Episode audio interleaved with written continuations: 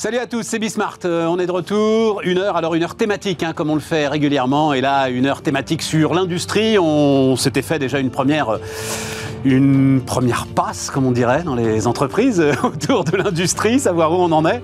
La passe industrielle, tiens, c'est pas mal ça, je le reprendrai.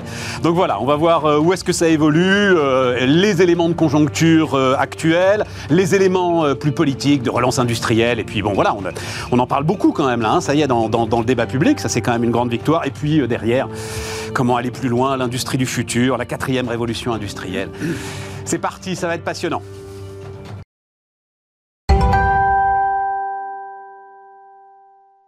Donc, autour de la table, euh, je finirai par vous, euh, euh, Bénédicte, parce que comme ça, on pourra parler de, de votre entreprise. Mais Bruno Grandjean, salut Bruno. Euh, donc, euh, président du directoire de, de Redex. euh, L'un de ceux sans doute à qui l'on doit votre modestie, euh, dut-elle en souffrir, euh, le fait que l'on parle maintenant d'industrie. Mais Bruno, le tournant, c'est le rapport gallois C'est Oui, c'est le rapport gallois, c'est la baisse des impôts de production aussi, qui a été un de mes chevaux de bataille. Mais ça, c'est il y a, Ah, ça, il y a c'est- six mois, ça, la baisse des impôts de production. C'est ça. 2021. Oui, voilà. Mais, mais le, le vrai virage à un moment où on s'est dit. euh, Oui, c'est rapport gallois. Il y a eu les états généraux de l'industrie un petit peu avant, mais Ouais. le moment euh, clé, c'est effectivement le rapport gallois, Rapport novembre gallois. 2012. et voilà, c'est 10 ans. hein. Le CICE derrière, et, et c'était parti. Novembre 2011, non? Novembre 2012, vous êtes sûr? 2012, puisque c'est 2012, l'élection ouais. de, 2012. de, de- de François Hollande. hein, Ouais, ouais, t'as raison. t'as- ah oui, donc Et, ça fait euh, pas encore enfin, tout à Le vrai fait 10 ans. déclencheur, c'est le déficit extérieur. les Christian gens- Saint-Etienne, Christian, donc, euh, alors, futur ministre de l'Industrie, mais il en parlera, il a- il a un programme, mais ultra structuré. Euh, c'est très impressionnant, Christian, Euh, mais euh, on sourit. Mais sérieusement, tu as envie d'être ministre de l'Industrie? Ah, bah écoutez, c'est un rêve au, au sens où de servir pour la réindustrialisation du pays, qui est la seule façon de sauver la République. Voilà. Euh, Il ne s'agit pas d'économie, là. il s'agit de sauver la France. Alors, la France ou la République? Tu sais que c'est le débat maintenant. c'est hein, les deux. euh, ouais, c'est les deux. Voilà, non, d'accord. La République n'est République qu'un régime. France. On l'entend maintenant, la République n'est qu'un régime. Donc, ça, ça m'intéresse d'ailleurs, mais c'est pas notre débat. Et puis, euh, donc, Bénédicte Durand. Bonjour, Bénédicte. Bonjour. Ravi de, de vous recevoir. Donc, euh, directrice générale de Alteora, c'est ça, hein, Oui. euh, Bénédicte J'ai tout noté, euh, maison mère de Messelec. Et alors, vous, vous, vous faites des composites, Messelec Composites Exactement. On conçoit et on fabrique des pièces à base de matériaux composites. Petit exemple, parce qu'on est ici à Paris, les toits des colonnes Maurice en composite biosourcé, par exemple. par exemple, et avec, euh, parce que j'ai lu ça dans un, article qui vous, est cons- qui vous était consacré, euh, donc, comme beaucoup d'ailleurs, j'en discutais avec Bruno, je cherche un exemple, je ne connais pas de femme industrielle qui ne soit pas en fait euh, héritière, alors euh, pour des raisons ou pour des autres, mais qui n'ait pas repris la boîte familiale en fait, Euh, assez souvent d'ailleurs par accident, enfin, c'est un peu votre cas, c'est ça hein C'est un peu mon cas. Alors l'accident, je dirais pas jusque-là quand même. Enfin, Non, mais disons, au départ, vous sinon êtes faut pas demander dans à mon père, mais bon, je sais pas, je suis pas sûre qu'il soit Non, non, mais au, d'accord du dé- terme. au départ, vous n'êtes pas dans l'idée, je vais être industriel, je vais reprendre la boîte, quoi. Alors moi, j'ai toujours bossé, j'ai fait ma carrière dans l'industrie, déjà à la base. donc j'ai toujours aimé l'industrie et j'ai commencé dedans. Et donc je suis naturellement venue à l'industrie dans le groupe familial. Voilà. Mais après l'accident de parcours, c'est plutôt que nous, on a repris une entreprise en difficulté avec ma famille et, et quelques actionnaires de la région euh, Auvergne-Rhône-Alpes. Il y a maintenant aussi 10 ans, donc euh, voilà, rapport gallois, tout ça, voilà, tout ça. Le, le 10 ans a un vrai, a un vrai sens. Une boîte euh, ardéchoise, euh, principalement, Vive l'Ardèche. Vive l'Ardèche, voilà, merci. Et, et, euh, et- et sur lequel, en fait, de manière peut-être un peu précurseur, on s'est aperçu qu'il y avait vraiment quelque chose à faire et que l'industrie avait dans l'économie un poids extrêmement important. Et c'est cette souveraineté-là, en fait, qu'on a voulu défendre. Après, moi, je me suis retrouvée euh, sur le parcours euh, dans, une, dans, dans le redressement, en fait, d'une société, d'un groupe en difficulté. Société qui concevait des cabines téléphoniques, c'est ça euh, Exactement. Et donc, il a fallu faire, oui, c'est ça, un Eh pivot. ben, on a ouais, pivoté, voilà, industrialisation, Maurice, moderni- voilà, bien, ouais. modernisation, évidemment, enfin on en parlera après, mais innovation, industrie du futur. Évidemment que tous ces sujets-là sont prégnants. Euh, nous, on a, on, a, voilà, on a déjà fait notre, notre pivot et notre quatrième révolution industrielle. Je voulais juste euh, rajouter. Mais vas-y, Christian. Ce que tu as dit sur le fait qu'il y a souvent des femmes industrielles qui ont hérité, mais souvent elles héritent de boîtes qui vont moyennement bien Ouais, et elles sont très courageuses, elles vont au taf, j'ai Ouais. j'ai plein d'exemples, et elles les retournent euh, en positif. Donc Tout à fait. euh, c'est quelque Non, non, chose de très, crucial pour la réindustrialisation. j'ai en tête une dizaine d'histoires Ah oui, où, à un moment, c'est il y a que toi, il faut que tu t'y colles, euh, c'est pas possible autrement, euh, plus personne veut y aller, enfin. Moi, j'appelle Hein ça le poulet du dimanche, mais ça va pas. c'est ça. Mais Ouais, pas c'est très loin de ça. Ouais, c'est ça. Et ce qui d'ailleurs, alors pardon, mais c'est alors c'est un des grands trucs aussi des entreprises familiales qui ont leurs qualités et aussi leurs défauts. Hein, euh, attention, Euh, je dis souvent entreprise familiale, vous avez Bouygues, vous avez Lagardère, hein, donc euh, les, les choses sont certainement pas binaires. Mais depuis que je je me suis passionné pour l'entreprise, les entrepreneurs, etc. Parfois m'est venu à l'esprit qu'il y avait presque une dimension génétique dans euh, dans la Elle prise de risque. Oui, mais Elle est évidente. Enfin, Je- Moi, je dis, je dis tout le temps que je suis tombée dans la marmite quand j'étais petite. C'est-à-dire que l'entrepreneuriat, le, le- enfin, voilà, la- cette, cette, cette conception, cette vision et cette notion de prise de risque, qui d'ailleurs peut paraître parfois peut-être même un peu, euh, peut-être un peu kamikaze, etc. C'est-à-dire qu'on a une prise de conscience qui est très différente de quelqu'un, certainement, qui est plutôt dans l'éducation nationale ou dans une fonction publique, qui n'a qui a pas du tout ce même, euh, ce- oui, cette mais c'est même le, fougue c'est autour le de ça. poulet en fait. du dimanche, c'est que- parce qu'on en parle oui, sans oui, arrêt. c'est Voilà, ça. c'est ça que j'ai pas boulet du dimanche, Ouais. Obélix, Marmite, Non, enfin c'est voilà. le poulet du dimanche. bonne Mais, mais, euh, mais, mais- ouais, pour, pour le coup, moi, depuis que je suis petite, et, et je vois avec mes enfants, c'est pareil, donc il y a certainement quelque chose là-dessus, c'est on sera entrepreneur. Et dans chaque, l'industrie. et dans chaque idée, en fait, on voit un business, en fait, c'est ça le truc. Enfin, c'est- ou, c'est pas le, ou le problème pour, euh, pour ceux qui sont à nos côtés. Mais euh, Euh, donc, allons-y. Euh, premier aspect quand même, euh, conjoncture, conjoncture actuelle. Bruno, alors il y a plein de trucs, hein, pénurie, hausse de coûts, hausse des prix de l'énergie. Enfin voilà, l'équation industrielle là en ce moment pour du- un groupe comme Redex. Il y a du positif parce que finalement, c'est la revanche de l'industrie sur les services avec la crise. hein. On achète des biens matériels. Avant, on achetait du déplacement, des voyages. Maintenant, on achète une piscine. On achète des, des- des choses matérielles. Donc, l'industrie retrouve des couleurs. hein. Il y a beaucoup de demandes aujourd'hui. Euh, on est tous très actifs et puis tout, tout le monde a été dopé aux investissements publics, au machines, PGE. toi, euh, Oui, oui, nous, ouais. on trouve euh, de l'investissement en Europe hein, également, qu'on n'avait pas vu depuis des années, aux États-Unis également. Donc, une régionalisation un peu de, de- des chaînes de valeur. Parce qu'avoir une seule usine à travers le monde pour un produit et être dépendant d'un conteneur ou d'un bateau qui se bloque dans le canal de Suez, tout le monde se rend compte, c'est un peu compliqué. Donc, il y a des investissements qui se font plus proches aujourd'hui euh, des, des- des clients finaux. Et donc, euh, besoin de machines et puis euh, des changements de technologie. Donc, à chaque fois, des machines nouvelles. Donc, pour nous, c'est une période assez bénie. Et puis, tous nos clients sont un peu dopés également au PGE, au, au- au plan France Relance. Oui, et etc. puis aux, et puis, aux États-Unis, pareil. Enfin voilà. Et les États-Unis aussi. Donc, il y a de l'argent. et enfin, hausse de coûts quand même. Donc l'INSEE nous dit euh, 16% sur un an, euh, hausse Oui, de ça, production, la- du jamais vu depuis 74. Ça, c'est très nouveau. Euh, Nous, ça fait 15 ans qu'on n'avait pas augmenté nos prix. Donc, on avait des listes de prix stables. Là, on a augmenté de 4%. Euh, on essaye de retenir une partie des hausses qui nous tombent dessus en faisant de la productivité. Mais euh, désormais, on va transférer une partie de ces hausses de prix sur nos clients finaux, qui l'acceptent d'ailleurs 4%. Ça leur apparaît même presque comme trop modeste. Oui. On devra Je suis d'accord d'ailleurs. Oui. Et donc, euh, un nouvel- une nouvelle équation à, à résoudre aujourd'hui pour les tranche, il y aura industriels. Une deuxième de Bon, 4%. c'est- ça, vous testez à 4%. puis ça Il y a toujours une, une partie de psychologie hein, dans les hausses de prix. Il faut trouver le bon réglage. Et donc, euh, c'est une période nouvelle qui s'ouvre pour l'industrie. oui. Je l'ai- déjà raconté, mais un grand groupe chimiste euh, qui a vu ses commerciaux au Japon, deux de ses commerciaux au Japon démissionner. Parce que, alors c'est le Japon en plus, hein, mais l'idée de passer une hausse de prix était vécue comme une insulte faite aux clients et ils ne oui, supportaient pas Mais c'est de passer une nos commerciaux ne sont plus habitués à ça. C'est pour ça qu'on a fait une hausse modeste pour qu'il n'y ait pas trop de négociations. Il n'y a Ouais. qu'en Italie où il y a quelques négos. Les autres l'ont accepté. On passe en milieu des, des gros qui augmentent leur prix. hein. donc on est un peu caché dans la pile des courriers que reçoivent les acheteurs. Mais c'est un changement de, de modèle économique aujourd'hui. Euh, donc il y a du- des opportunités, mais également des, des risques et des problèmes d'appro absolument terribles, même sur du bois, sur des palettes, sur des choses incroyables. Enfin, toute l'électronique surtout, nous on consomme beaucoup d'automates programmables, de, de moteurs, etc. Alors là, c'est la Bérésina. Ça modifie d'ailleurs le, le lien client-fournisseur, Alors, le je rôle de voulais vous en parler. le rôle du commercial. En fait, ça- les équations sont modifiées. hein. M- Même chose euh, Ah bah, pour même chose. Oui, oui, moi, je suis aussi présidente de la filière euh, plasturgie Polivia là, pour la région Auvergne-Rhône-Alpes. Donc, évidemment que nous, on a des tensions de prix, non seulement, mais également sur les approvisionnements. C'est-à-dire qu'aujourd'hui, on est sous allocation matière, on a certains grades de matière qu'on ne sait plus approvisionner. Et ça, du coup, c'est des vraies difficultés. Et aujourd'hui, pour être très clair, il n'y a pas, enfin, c'est nuageux, il n'y a pas d'éclaircie à l'horizon pour l'instant. Donc, on se retrouve avec, un double problème, et j'aime bien le, le rapport. euh, le rapport avec le rapport gallois, c'est qu'il y a également aussi une dimension sur l'énergie. C'est-à-dire que le coût de l'énergie dans nos industries qui est un poids important dans nos coûts de production. Il avait été dit en 2012 qu'il fallait garder une énergie compétitive. Attention aujourd'hui, parce qu'on est aussi dans cette dichotomie-là. L'énergie a tellement augmenté, notamment sur des PME, plutôt sur des tissus de PME. Après, quand on, a, on est, on est des, entreprises plus structurées, enfin, taille plus importante, on a, on a négocié des clauses, etc.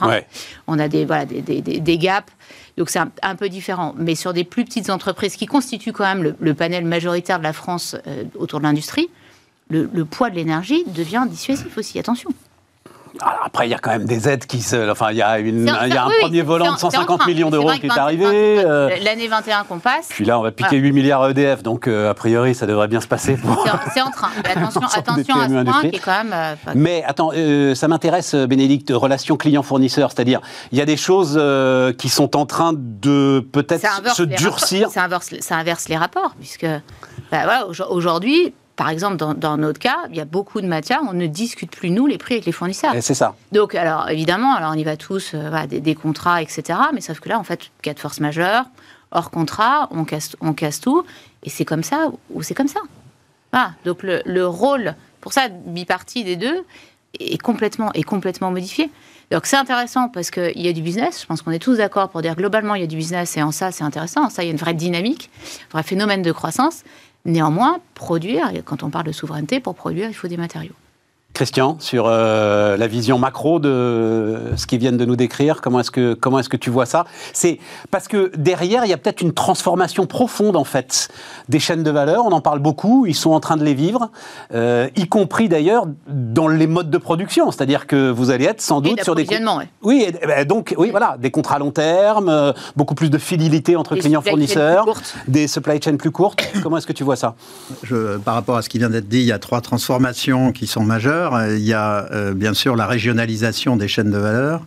Ça, c'est absolument fondamental, euh, pas seulement euh, du fait des incertitudes que Bruno évoquait, mais du fait des risques géopolitiques absolument majeurs. C'est-à-dire que si, et d'ailleurs, je trouve qu'on n'en fait pas assez, parce que le risque que ça frite entre la Chine et les États-Unis est quand même assez majeur. Et quand on sait que la grande partie de l'électronique euh, vient de Taïwan, euh, de Corée du Sud et de Chine, je trouve qu'on n'en fait pas assez. Je pense qu'il devrait y avoir. On n'en fait pas assez, c'est-à-dire là, les investissements, ils sont massifs quand même, ce qui est annoncé. Non, non. Mais... Alors aux États-Unis, c'est vrai, plus que voilà. C'est-à-dire que Biden a annoncé 50 milliards de dollars pour euh, accélérer la relocalisation de la production des microprocesseurs aux États-Unis, mais il n'y a pas de plan équivalent en Europe. Le... Alors on a un excellent commissaire européen, Thierry Breton, qui a annoncer des choses, mais le budget total sur 7 ans qu'il a alloué à l'électronique, c'est 7 euh, ou 8 milliards. Mais tu peux pas faire TSMC à la place de TSMC euh, Non, mais on pourrait, par exemple, euh, on a quand même des acteurs significatifs, on a Infineon, on a ST Microelectronics, on pourrait faire un, un plan Marshall avec eux en leur disant qu'est-ce qu'on vous donner pour tripler ou quadrupler la production, puisqu'ils ont montré qu'ils savaient produire. Donc, ils pourraient faire 3 fois 3 fois 4, par exemple. Donc, euh, personne ne, se pose cette question. Donc, il y y a la question de la régionalisation. Il y a une question spécifique sur l'industrie que Bénédicte vient d'évoquer, mais qui est euh, absolument fondamentale. Euh, la désindustrialisation française, elle est dans la tête de, euh, la classe dirigeante depuis 30 ans, en fait. Et la conséquence de ça, ça a été euh, la négligence absolue du secteur de l'énergie, qui, il y a une quinzaine d'années, a été confié à l'environnement et qui a été géré euh, au sens de l'environnement et pas au sens de l'ingrédient fondamental pour réindustrialiser, puisque de toute façon, on ne se posait pas la question de la réindustrialisation. Donc ça, c'est un point central. C'est pour cela que, euh, tu le sais Stéphane, mais euh, je suis favorable à ce qu'on crée un grand ministère de l'industrie et de l'énergie. Bon, attends, on va y aller, on va y aller. on va y aller. Non, non, mais restons sur les... Mais c'est clé parce qu'il n'y a pas d'industrie sans énergie. Le, le, nos, deux camarades viennent de l'annoncer. Ton point, c'est la fermeture de Fessenheim, disons-le, et peut-être le point ultime, en fait, d'un refus de l'industrie de cette approche qui a duré 30 ans. Euh, et, le, et, le, troisième point aussi, je pense que il y a eu une incompréhension de ce qu'est l'industrie, en fait. Et euh, je, fais pas mal de, de confs à travers le, pays et même en, Europe. Chaque fois que je dis qu'il faut réindustrialiser, euh, à force de voir les commentaires des gens, je me suis obligé à dire il faut réindustrialiser, ce qui ne veut pas dire de mettre des aciéries place de la Concorde. Voilà. Réindustrialiser, c'est robotiser et numériser tout le système productif. Et donc là, par exemple... Alors, attends, parce que tu me fais toutes les... têtes de chapitre, ah, là. Voilà, on va y aller, on va y aller. Non, non, non, non, je reste là. Sur la conjoncture immédiate, il y a la question des compétences. Tiens, il se trouve que là, je voyais à l'instant l'interview euh, euh, d'un patron de PMI, enfin ETI sans doute, euh, autour de l'aéronautique. Il, dit J'en suis réduit à essayer d'aller chercher des gars qui veulent travailler, point. Et on s'assurera de tout. Bénédicte C'est ça, savoir-être et on forme savoir-être. Non, mais on accompagne. Non, non, mais. Bah oui, Entretien d'embauche maintenant, c'est que tu fais 10 pompes. Bah ouais, non, non, mais c'est savoir-être. C'est voilà, comment je me présente, quelle est, enfin, voilà, quelle est ma posture et est-ce que j'ai envie de travailler. Et après, mais ça, pour moi, c'est une des réformes qu'il faudra faire à un moment donné, c'est d'aller plus loin dans la formation. Pareil, le rapport Gallois, il parlait de l'alternance. Je pense que c'est fondamental dans l'industrie. Les compétences, aujourd'hui, le système scolaire est quand même un peu déphasé par rapport à nos besoins aux besoins de compétences qu'on a. Mais Donc c'est pour ça que c'est à nous de se réapproprier en fait cette, cette fonction-là. Dans ton secteur, puisqu'en plus tu as une vision régionale, tu peux prendre n'importe qui et le former sur le tas. Bah oui, après c'est le temps. évidemment, selon les métiers, il y a des métiers qui vont demander plus de temps de formation. Si je prends par exemple la, robotique, recruter des roboticiens aujourd'hui, c'est très compliqué.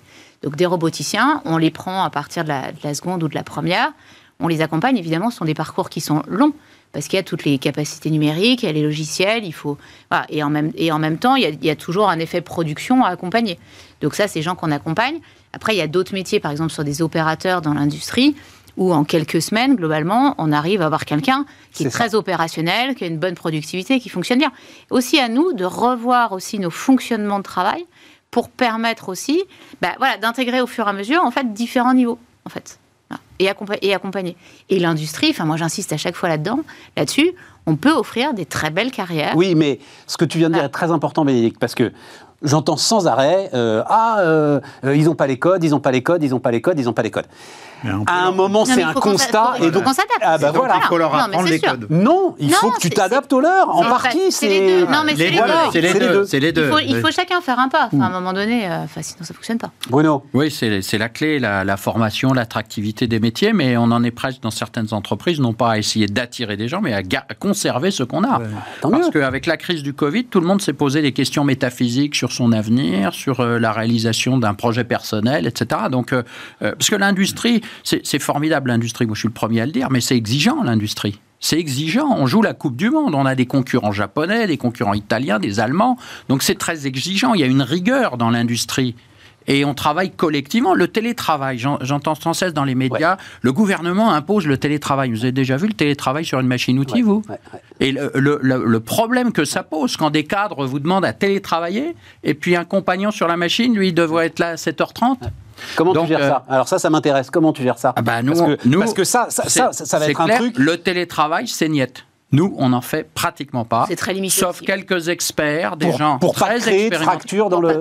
il y a une bah, équité à assurer. On est solidaire dans, dans l'entreprise. Mais les collaborateurs n'y tiennent pas non plus. Hein. Et, d'ailleurs, euh, finalement, euh, après l'effet de, de, mode, un peu de démarrage, finalement, tout le monde est bien content d'être avec les collègues, de travailler. Et la transition, d'ailleurs, la formation des jeunes, le, télétravail pour les jeunes, c'est une catastrophe. On a tous été stagiaires, on a tous été. Ça va pas euh, compliquer tes recrutements. Cette, je, comprends cette position. Hein, parfois, je suis obligé de mettre un peu d'eau dans mon vin, c'est vrai, parce que sur certains postes, il faut trouver des jeunes qui sont dans les métropoles, qui sont un peu loin, Après, et on aménage. c'est toujours on aménage. mais il y a un petit peu, oui. Mais il y a une, une inéquité euh, terrible, terrible.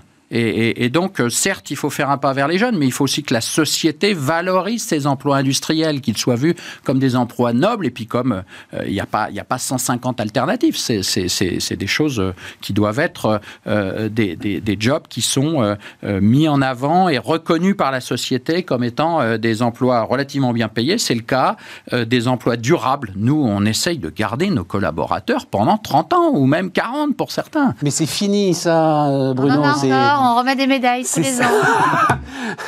Tous les ans, médaille du Non, non, travail. Non, non, c'est chouette, c'est Et- chouette. et mais on tu peux encore- pas bâtir un modèle là-dessus. Mais on a encore des familles. Moi, j'ai des collaborateurs, leurs enfants viennent, on les a en stage, Mais ils bien continuent, sûr. etc. Enfin, et, et- et on continue. Et ça, c'est, enfin, voilà. Et puis ça fait, enfin, Bah, on parlait, ça on parlait de territoire. Ah, bah c'est la structure, voilà. Bah, ouais.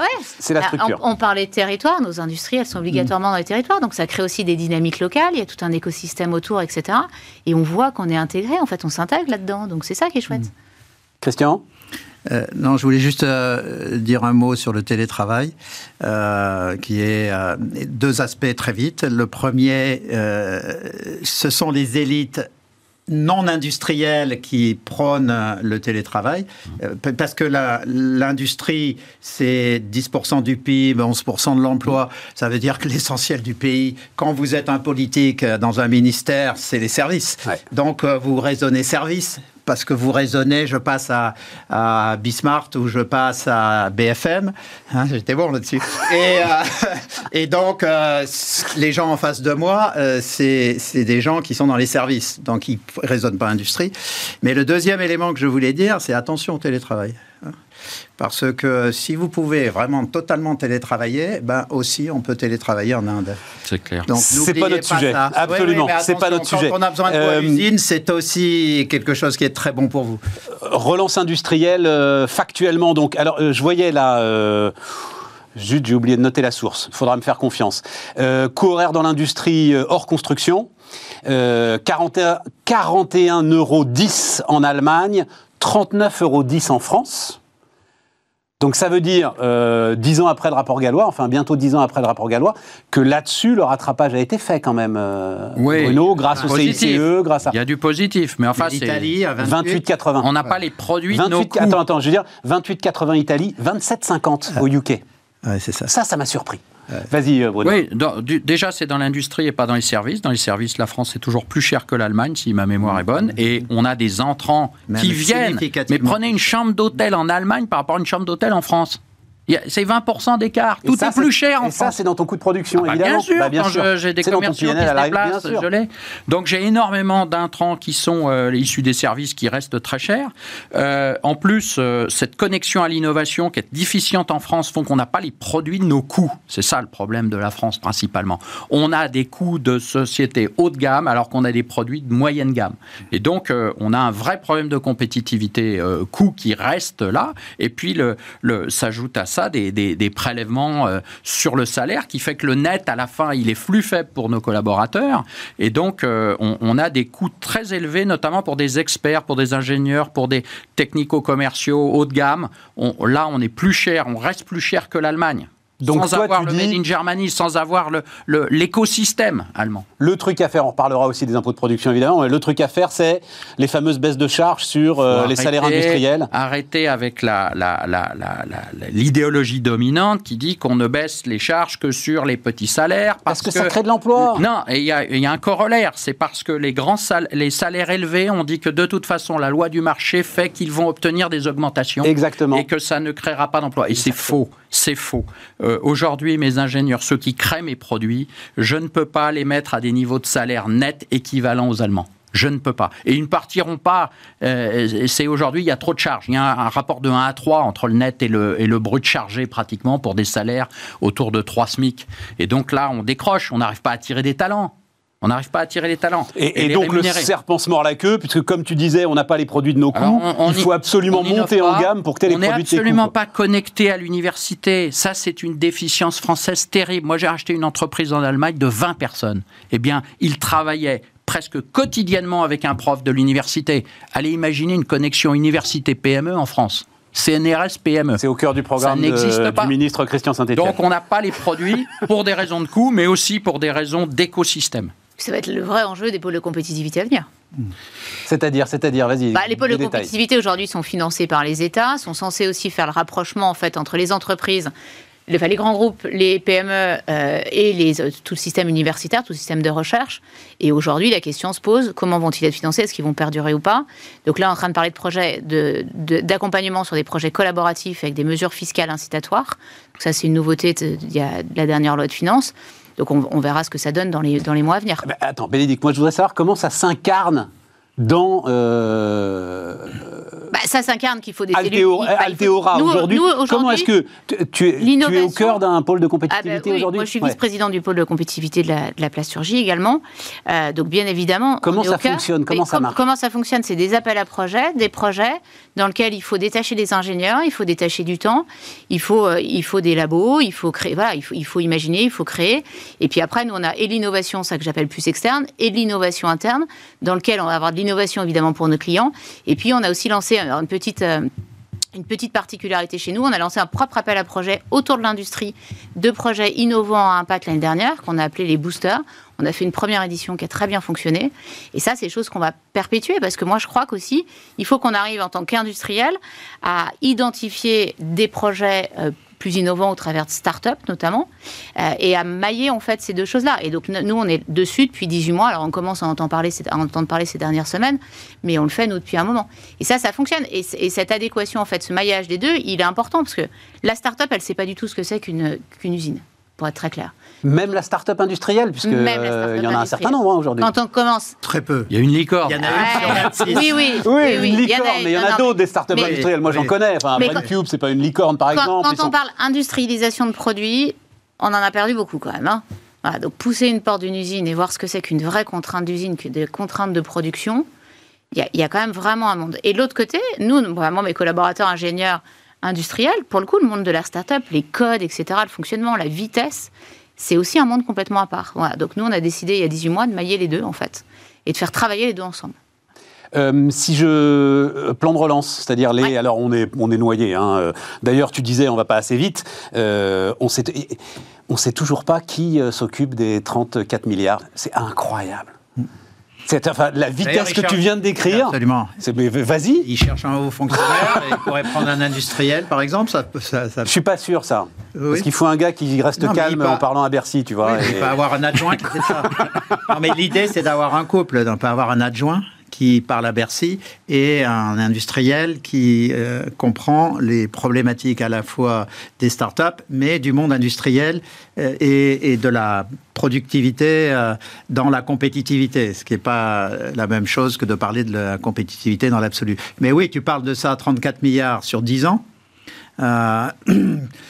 Mais Les- enfin, il y a les 100 milliards, par exemple. Alors moi, j'ai- reçu des témoignages de PMI. euh, pour le coup, vraiment quelque chose de très efficace. Enfin, je me souviens notamment d'une Oui, mais- boîte qui fait du traitement de surface. Ils ont eu 200 000 euros tout de suite. Euh, ils ont pu totalement robotiser euh, leur chaîne. Ça marche très bien. Oui, C'est de la subvention pure. Il n'y a rien à rembourser. Il y a, euh, enfin, euh, Bénédicte, tu as eu quelque chose comme ça euh, Ouais, nous, ça on a eu 2 fonctionne? millions sur un plan de 10 millions. euh, donc c'est bien. J'aurais aimé plus, évidemment. voilà, ça c'est. Mais c'est de la subvention directe ou c'est du prêt? C'est de la subvention. C'est pas si simple derrière. Non, non, attention. Par contre, pas c'est- mal, quand oui, mais c'est pas si simple en déclenchement et en décaissement. C'est-à-dire que les, les 10 millions, c'est sur, c'était sur une durée. Donc en fait, c'est un pourcentage du plan d'investissement qu'on avait prévu, donc dans lequel, en fait, dans l'industrie, quelque chose dont on ne parle pas, mais qui est quand même important, qui est la notion de capex. Ouais. Voilà. Donc nous, on avait décidé de moderniser notre outil industriel et d'augmenter le capacitaire. Donc ça, c'est des vrais, des vrais capex. C'est 2 millions sur 5 ans. Donc c'est c'est bien. Ça ne révolutionne pas notre stratégie d'investissement, D'accord. pour être très clair. D'accord. C'est un coup de pouce. Alors, Bruno, voilà. attends juste, et puis je te donne la parole, Bruno. Euh, Moi, je suis, je suis un peu pris entre le marteau et l'enclume parce que je suis contre les subventions par principe. Euh, je, je considère que l'État doit régler ses problèmes, doit nous fournir un écosystème performant. Il n'est pas là pour nous aider à financer notre activité. Et donc, moi, je préférerais que euh, ait un système de formation performant. Je préférerais qu'on supprime définitivement les taxes de production. Je préférerais qu'on soit connecté à l'université. J'en parlais. Et les Ouais, pôles de compétitivité où parfois c'est des solutions, des palliatifs. Et donc on est obligé, euh, et ces subventions en plus, il y a une forme de clientélisme, il y a une forme de retour sur investissement que demande l'État. On est tous obligés de mettre des bâches en géant hein, en disant France Relance 2030, dès qu'on touche 10 euros. Donc euh, euh, il y, a, y, a, y a derrière ça des choses qui ne me plaisent pas et qui restent, comme le dit Christian Saint-Etienne, culturellement déphasées par rapport à, à l'industrie. Tout le monde aime l'industrie, mais peu la comprennent et peu y sont vraiment immergés. Euh, et donc ces subventions, elles sont tout de C'est même... l'histoire du jardinier, quoi. Occupe-toi de la terre et laisse, laisse pousser les plantes, quoi. Voilà. c'est sûr c'est- qu'on a c'est des ça. industriels fanatiques des subventions, ils adorent, tout le monde aime ça, mais c'est pas une solution. Christian. Non, mais sur euh, le- ce plan de 34 milliards. Alors, Enfin, 34 milliards, enfin, c'est pas sur les 34 milliards, Non, la Bénédicte, c'est- c'est sur les le 100 premier milliards, hein, Ouais, c'est le premier plan. C'était alors justement, je voulais juste faire en, en 10 secondes le- le- la synthèse de ce qui a été fait depuis euh, la crise. Alors, il y a eu une excellente réponse, hein. Euh, notamment tout ce qui a été fait sur euh, les subventions versées pour garder les salariés, pour ne pas refaire les erreurs Bien de sûr. 2008-2009. Chômage partiel. Le chômage partiel. Donc ça, ça a été extrêmement intelligent. On l'a copié des Allemands, mais ça a été très bien fait. On est même allé au-delà de ce qu'ont fait les Allemands. Donc ça, c'est un, un- un premier point. Mais le, le deuxième point, euh, c'est qu'il y a eu des subventions. Bon, quand on prend tout bout à bout, on doit être à 3-4 milliards d'euros. Euh, ces subventions, elles sont très utiles. Elles concerne euh, quelques milliers d'entreprises, on peut considérer que l'ensemble de la politique menée au titre de ce que le gouvernement appelle la réindustrialisation a pu créer ou conserver euh, entre 40 000 et 50 000 emplois industriels. Donc euh, c'est c'est C'est pas précieux. négligeable, C'est ouais, précieux, absolument. mais, mais nous avons, il nous manque un, un million d'emplois industriels. Voilà. Donc euh, on, on- si, si- si on parle directement, on a arrêté de faire des conneries. Mais on n'accélère pas On n'est pas suffisamment dans la bonne direction. On est, Voilà. on, on est encore sur la défensive et ce que dit Christian Saint-Etienne est très vrai. Moi, je l'ai vécu. En 2008, beaucoup d'entreprises industrielles, dans la grande crise qu'il y a eu en 2008, ont ajusté les effectifs en France. Il n'y avait pas de dispositif de chômage partiel opérationnel. Ouais, fait. On a compris ce qu'il fallait faire. On a copié les Allemands. D'ailleurs, c'est pas très compliqué. Il faut copier les Allemands et les Suisses hein, dans l'industrie et l'Italie du Nord. C'est là qu'il y a les meilleurs industriels au monde. Et donc le chômage partiel a été mis en place. Il est d'ailleurs peut-être même un tout petit peu Trop trop, généreux. trop généreux, Ouais. puisqu'il n'incite pas à travailler. Euh, il, doit y avoir forcément un petit un, un- un coût quand même. Quand on n'a pas de travail, on peut pas dire qu'on paye les gens, parce que finalement on fait un peu les 32 heures aujourd'hui. hein. C'est la CGT qui a obtenu les 32 heures. Euh, la- C'est Volkswagen, les 32 heures. euh, Ouais, voilà. sept heures, Volkswagen. Sept heures. Payé 32 heures, absolument. Mais donc, euh, on a retenu les, les leçons. Mais l'État, il est là pour. Moi, moi, je vois les subventions, par exemple, ça ne compensera pas la hausse du prix de l'énergie que je subis. Je préférais un État stratège qui se concentre sur ce qui est de son ressort. L'énergie qui peut intervenir dans l'industrie par la défense, l'armement, qui a beaucoup de retombées, par certains domaines où il est le régalien a le, a le pouvoir. Mais un État qui vient aujourd'hui subventionner, je trouve que là, on se trompe de. Mais en fait, il Oh, redonne ah, une partie de ce qu'il prélève en impôt de production. C'est une sorte Christian, de retour. on en parle dans un instant. Courte pause et on revient effectivement sur ces fameux impôts de production.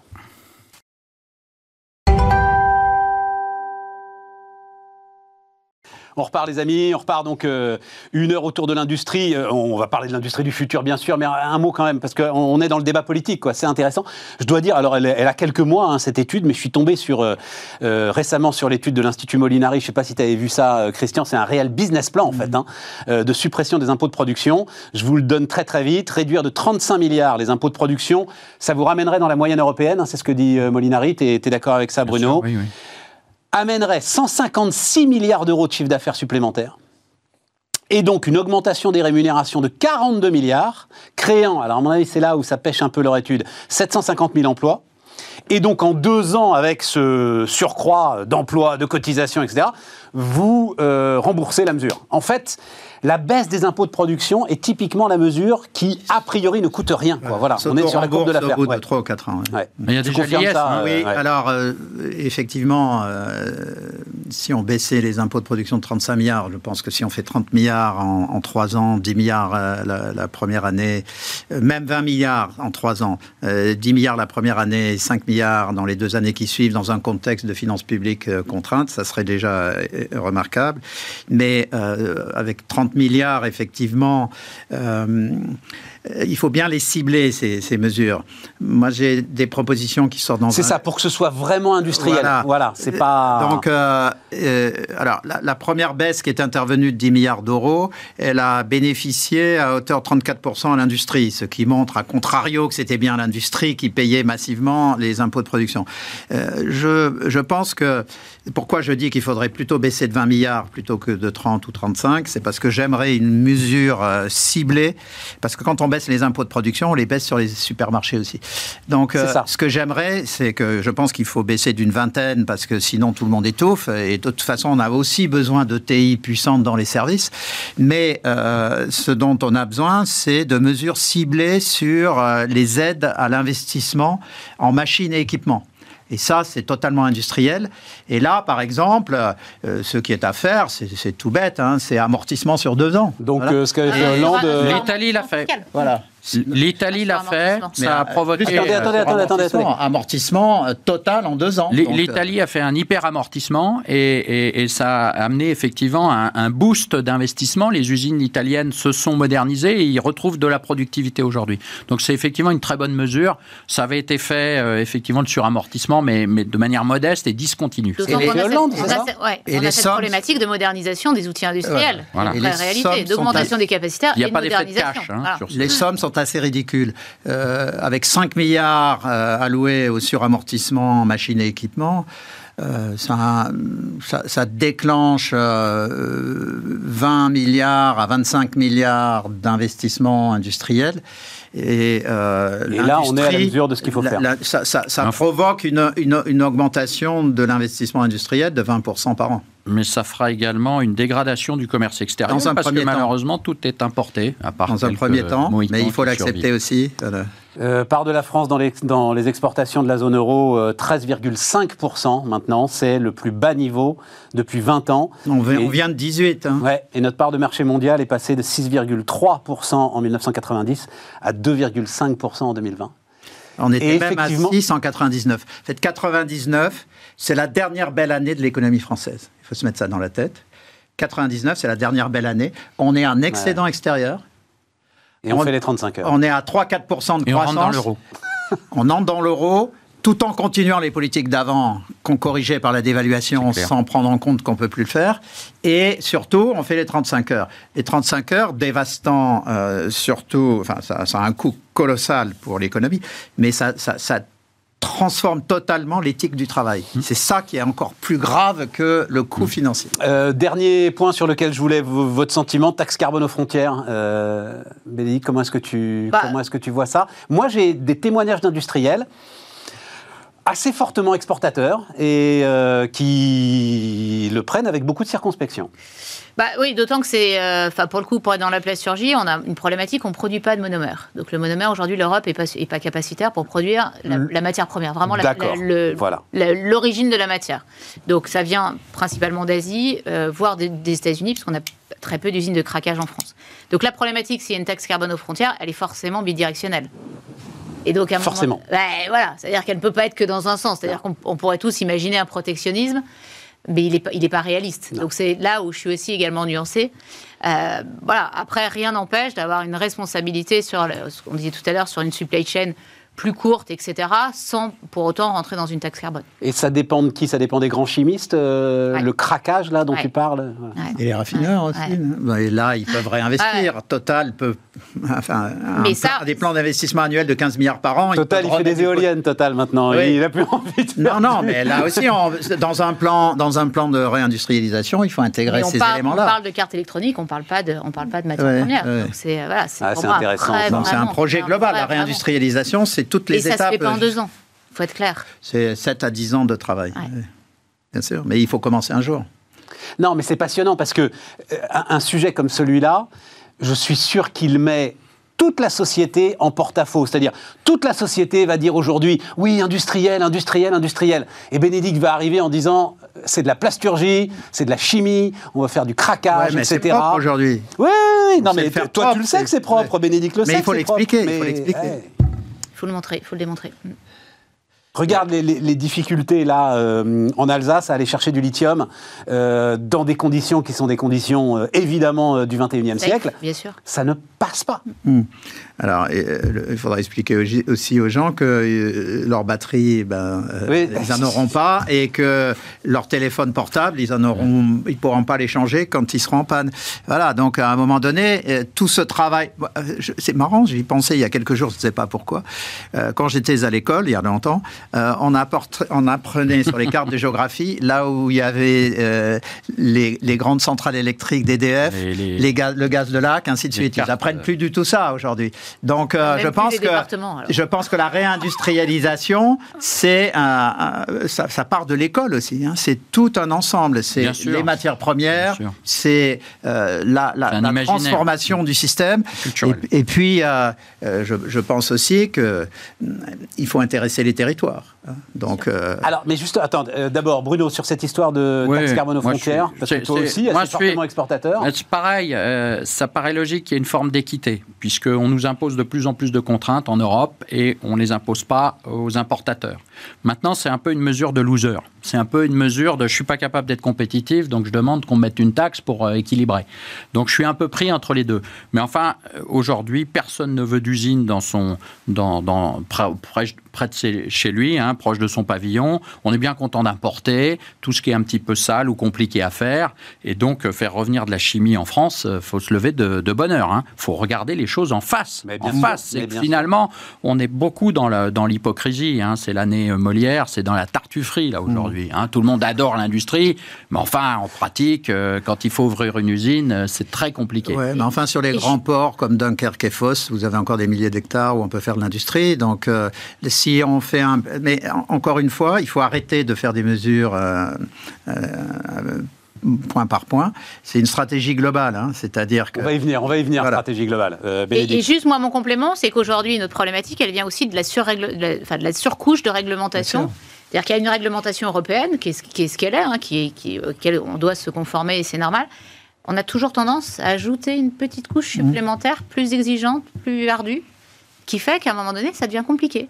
C'est-à-dire que, par exemple, nous, on est en train de construire un nouveau bâtiment industriel. Ben, année après année, il y, a des, il y, a des, nouveaux textes qui sortent et qui sont parfois même en contradiction avec les textes européens.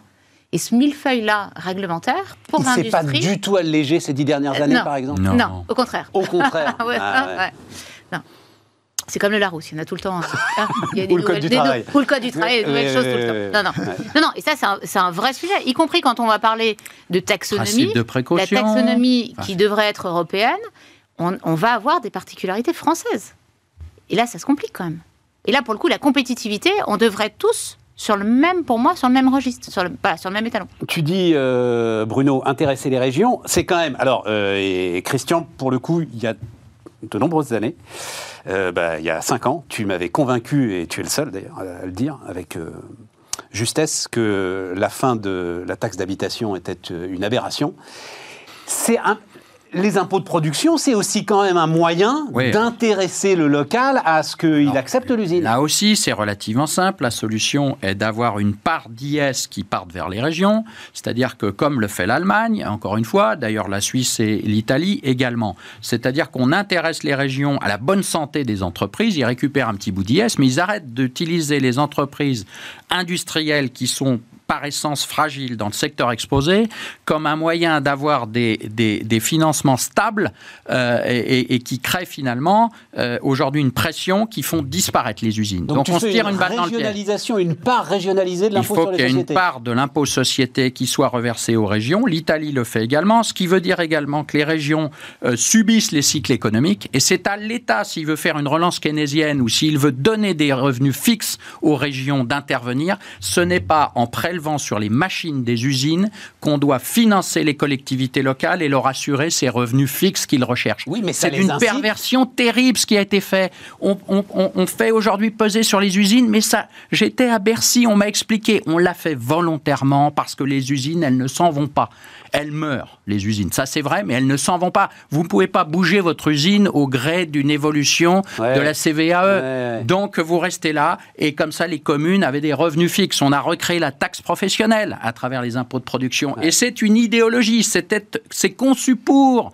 J'ai rencontré le concepteur, Monsieur Le Pape, euh, euh, qui, a, qui a fait ce, ce, conçu les impôts de production pour assurer des revenus constants. Donc, on est dans un cycle économique euh, qui change en permanence. On a des prélèvements qui sont des frais fixes et qui vous tuent l'entreprise au-delà même du montant des milliards. C'est le caractère fixe du prélèvement qui est vicieux. Mais c'est pervers, c'est une perversion absolue. C'est-à-dire qu'on se fiche que vous gagnez de l'argent ou pas, on va vous prendre autant. Parce que nous, on a notre commune, on a notre salle polyvalente, on a notre projet de médiathèque à financer. Mais vous vous rendez compte? Mais quand on parle de ce débat, il a fallu dix ans pour qu'il il soit dans le débat, et l'État, parce qu'on lui a, on a, on leur a tordu le bras, a accepté les 10 milliards en 2021. Mais ce sujet, c'est la base de la réindustrialisation. Ça devrait être fait immédiatement et ensuite on s'attaque aux autres problèmes de formation, d'innovation. C'est un symbole de l'incompréhension du cycle économique de l'industrie, du mépris réel pour l'industrie et de la volonté finalement de chasser les usines, puisqu'on taxe les nuisances. Oui, mais on, ah, voulait, on, s'appelle Monsieur Le Pape, le concepteur en oui, plus. Monsieur Le Pape, eh ben, à l'inspection des finances. on ne voulait plus d'usines de toute façon. On ne voulait plus d'usines, on taxe les nuisances. Bon, ok. C'est clair, hein je, crois, que c'est clair. Euh, J'ai tout vu là-dessus, on va pouvoir parler de l'avenir. Non, sinon, juste un Christian. Point pour l'ensemble des, des, téléspectateurs. Euh, parce que pour nous, c'est évident hein, ce que fait l'industrie. Et je pense qu'il faut toujours rappeler euh, euh, ce que j'appelle le paradoxe des deux fois 80%. Hein. C'est-à-dire que nos économies sont à 80% en moyenne pour l'ensemble des pays développés et des économies de services. Hein, si, si, on prend l'Union européenne et l'Amérique du Nord, 80% euh, de l'économie, c'est de l'économie de services. Euh, en France, c'est plus, puisque l'industrie n'est qu'à 10. Mais en moyenne, l'industrie, dans l'ensemble du monde développé, en moyenne, c'est 15, avec les Allemands qui sont à 20, mais euh, en moyenne, c'est autour de et 10. 80 et, et donc, 80%, c'est de l'économie de services. Et 80% des exportations mondiales hors énergie et matières premières, c'est de l'industrie. Donc, euh, pas d'industrie. Et par ailleurs, euh, toi, comme tout le monde, euh, on fait depuis 20 ans des émissions spéciales sur la nécessité de faire de l'innovation. L'innovation, la, recherche et développement, c'est 85% l'industrie. Donc, euh, pour essayer de passer par, à, travers les couches successives de compréhension, pour parler directement, pas d'industrie, ça veut dire pas d'export et pas de R&D. C'est pour ça qu'il faut l'expliquer comme ça, parce que c'est pas l'industrie pour l'industrie parce qu'on veut faire de l'industrie. Euh, moi, je m'en fous dans l'absolu. Euh, c'est simplement que si on n'a pas d'industrie, on n'a pas d'export. À ce moment-là, on peut pas importer et on peut pas se tenir debout en tant qu'économie, en tant que nation. Et si on n'a pas de RD, on ne peut pas s'adapter à la transformation du monde. Donc si on veut survivre en tant que nation, en tant que peuple indépendant, et alors là on fait toujours des grands discours sur la France qui parle au monde, sauf que si on regarde pas en dessous de la table, si on n'a pas d'industrie, eh ben on va pas parler, on va pas transformer le monde. Voilà. Donc l'industrie, c'est euh, ce, ce dont on se souvient quand on a un problème cardiaque. Hein, le cœur, on n'y pense jamais, mais quand il marche plus, ben, le système s'arrête. L'industrie, c'est pareil. Et, l'industrie, un emploi dans l'industrie, c'est 3 à 4 emplois indirects. C'est aussi sur le. Ça, c'est un élément fondamental. Bah enfin, oui, plus important, mais on a déjà parlé, c'est l'endroit où il est. Oui, oui, voilà, c'est à la limite parce que voilà, les, les, gars qui font du cinéma, ils vont te dire aussi que c'est des emplois indirects. Enfin voilà, heureusement que tout est activité générale. Mais c'est là où vous êtes. C'est l'aura en fait que ça. ça mais évidemment, dans des endroits où. Euh, mm.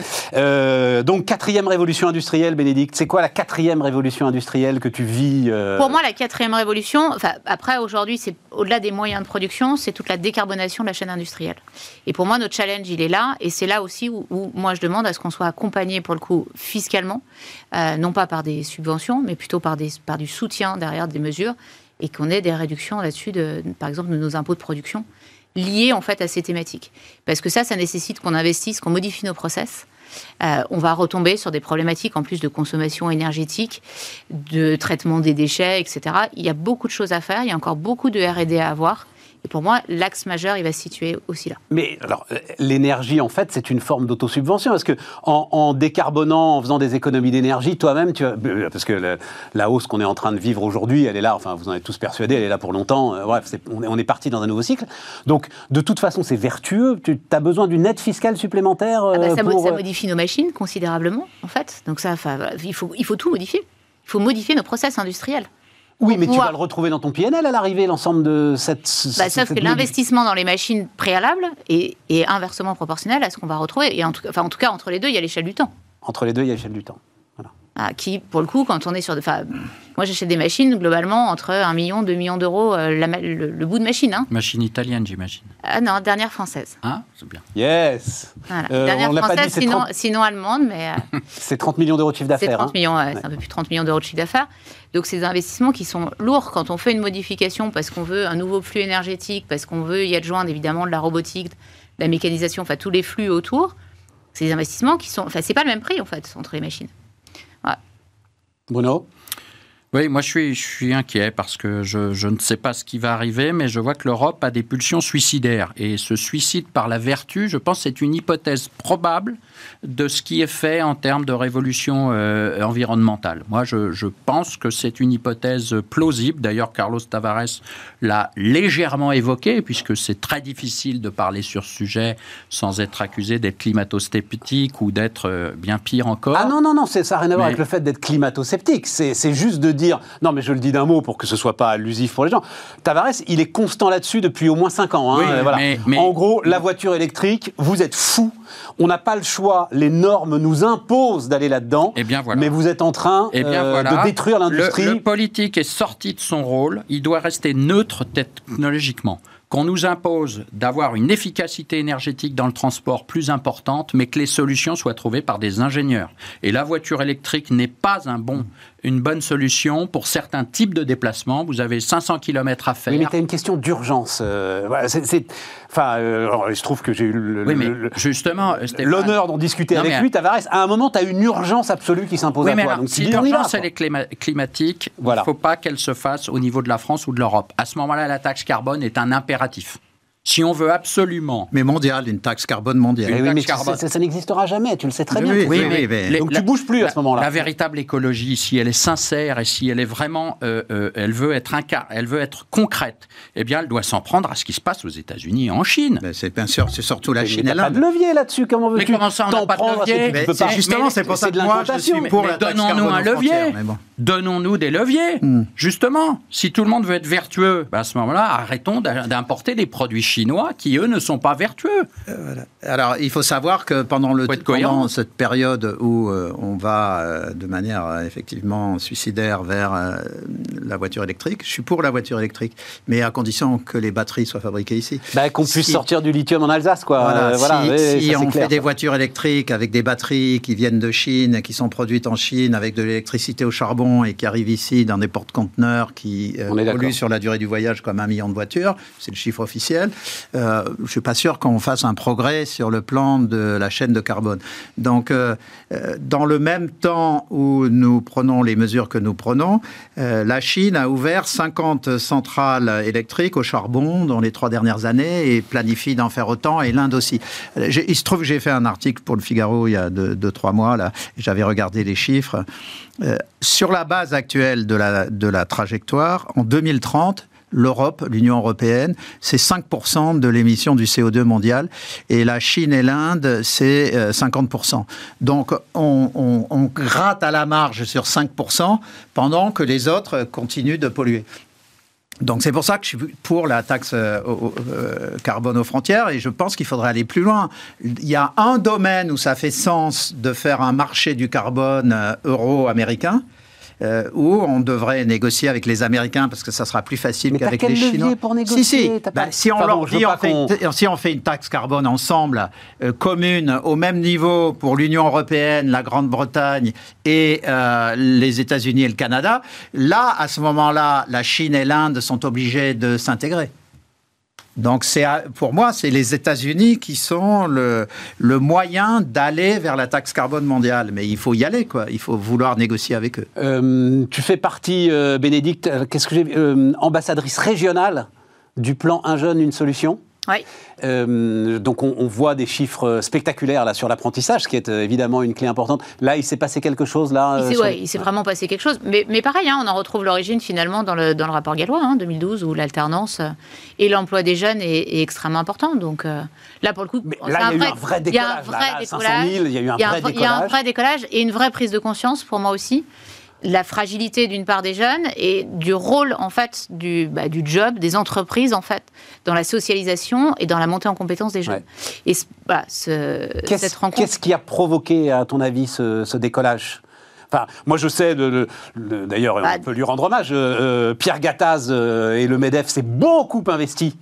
Euh, avec des campagnes Ouais. que j'ai trouvées très intelligentes euh, autour de Pierre l'apprentissage Gattaz, il y a quelques Muriel. Muriel Pénicaud était à l'origine Voilà, de et tout donc ça. Enfin, voilà, un avec, moment, quoi. avec une vraie vision pour moi de DRH, puisqu'elle venait, elle venait du privé, donc elle vrai. avait vraiment, enfin voilà, c'est- conscience en fait des problématiques qu'on a dans l'entreprise, et elle a, elle a mis en œuvre ça, et pour moi c'est une vraie réussite. Et il y a aujourd'hui, dans les On a entreprises. remarqué à propos de Pénicaud que c'est la seule qui a vraiment changé les choses sur ce sujet depuis 5 ans, et c'est la seule qui s'est fait virer salement. C'est pas, c'est pas si, je sais pas s'il y a un lien entre les deux. mais- C'est pas pour ça que euh, c'est pas pour ça qu'elle s'est fait virer. en fait, euh. Ouais, mais enfin, on lui a pas cré- on lui a pas donné crédit de ce qu'elle avait fait. Je sais pas, à un moment. euh, bon, bon, c'est un autre C'est débat, un autre mais C'est un autre débat. ah, c'est un autre débat. C'est à un moment, tu prends tellement je de précise, tu je prends précise tellement que je la de coups. connais pas et que c'était une remarque générale. Tu prends tellement de coups, t'es tellement abîmé, etc. que je sais pas si tu peux encore. euh, Non, à un moment donné, elle a dû faire un écart comme euh, le, le ministre actuel qui est allé à Ibiza. Elle, je sais pas ce qu'elle a dit à un moment donné, et boum, on l'a, on, on l'a claqué. Euh, c'était peut-être pas utile. Bah, elle a été aussi très présente au, au début de la crise Covid en mars euh, 2019. Euh, en mars 2020, pardon, euh, pour déclencher rapidement le chômage par- partiel. Très rapidement, voilà. Ah mais non, mais elle n'était plus là. euh, C'était Elisabeth Borne là qui était là, euh, Bénédicte 2020, c'était Pénicaud. Pénicaud encore. Tout début. Ah bon? Tout début, pour moi, c'était encore Pénicaud. Ça alors. Bon, On bref. checkera. Je, moi, c'était encore oh, je te fais confiance. ouais, là là, ouais, je- non, je- Euh, Juste un point, c'est-à-dire, donc ça veut dire les entreprises sont prêtes aujourd'hui parce que il y avait d'un côté effectivement tout le problème de l'apprentissage, les familles Ouais. qui voulaient pas, euh, c'était une bon bref, c'était déchoir quelque part, mais il y avait en face euh, les entreprises qui n'étaient pas forcément équipées, euh, outillées pour recevoir les, les apprentis. Donc de Non, ce côté-là pour, ça, aussi c'est ça pour marche. ça, c'est pour ça qu'il y a un vrai déclic. Pour moi, il n'est pas suffisant, parce que ça reste aujourd'hui pas une voie d'excellence, ça reste encore une voie un peu de, un peu de garage pour certains jeunes, les orientations scolaires. Et c'est là où tout à l'heure je parlais du rôle de l'éducation nationale. Il y a une vraie modification. C'est pas aussi. encore un choix C'est prioritaire. pas, c'est D'accord. pas un choix, c'est un choix, c'est un choix, mais plutôt subi. D'accord, Voilà, c'est la différence du choix. d'accord. Il est moins éclairé. Voilà, c'est- Le choix Ah, subi, c'est Le un, choix subi, c'est un, concept. C'est un concept, exactement. Non, et, et sur l'éducation nationale, euh, moi j'intervenais l'autre jour en disant attention, l'éducation nationale, aujourd'hui, ils connaissent pas nos entreprises. Ils savent pas ce que c'est aussi qu'une entreprise. Donc c'est compliqué aussi pour eux de parler aux jeunes de ce que c'est l'entreprise et de ce que c'est finalement que cette, cette haute filière qui est l'alternance. Et puis l'alternance, alors je prends également aussi souvent l'exemple de la Suisse ou en Allemagne. Très jeunes, les enfants, en fait, ils- font des choix. Et ils vont dans ces filières de l'alternance comme des filières d'excellence. Christian, alors il nous reste une minute, mais c'est le cœur de ton programme. Une minute. La formation, La euh, formation, l'alternance. Et, le seul reproche que je fais à Blanquer, c'est d'avoir réformé le lycée qui n'appelait pas de réforme urgente, euh, surtout en démathématisant les formations, et ça c'est scandaleux. Mais euh, ce qu'il faut réformer, c'est l'école primaire et le collège, et notamment euh, en s'assurant, euh, je, je suis favorable à la réintroduction d'écoles primaires supérieures, où on prend les gamins qui savent pas lire, écrire et compter à la fin de l'école primaire pour les reformer avec 10 heures de français, 10 heures de calcul par semaine, et euh, où ensuite on les met en alternance pour qu'ils aient un boulot. Donc je, pense que la réforme de, de l'école primaire et du collège est absolument centrale en lien avec tout ce qu'on a pu dire sur euh, les impôts de production, sur euh, les, les mécanismes pour accélérer l'investissement industriel. Donc c'est une politique d'ensemble, c'est une politique qui est à notre portée, c'est une politique qui, dans sa globalité, est de 30 milliards d'euros par an. Et euh, il faut se souvenir simplement que la dépense publique, c'est euh, 1300 milliards par an. Si on n'arrive pas à trouver 30 milliards pour réindustrialiser le pays sur 1300, bah, il faut faire autre chose que de la politique. Merci euh, Bruno, merci Bénédicte, merci, euh, Christian, merci à tous. Euh, on se retrouve demain, bien sûr, pour Bismart.